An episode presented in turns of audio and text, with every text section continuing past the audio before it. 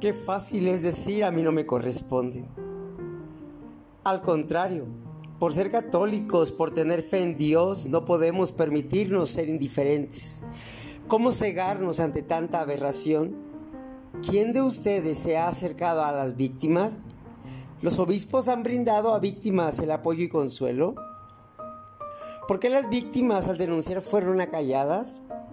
¿Cuántas víctimas más fueron agredidas y han callado?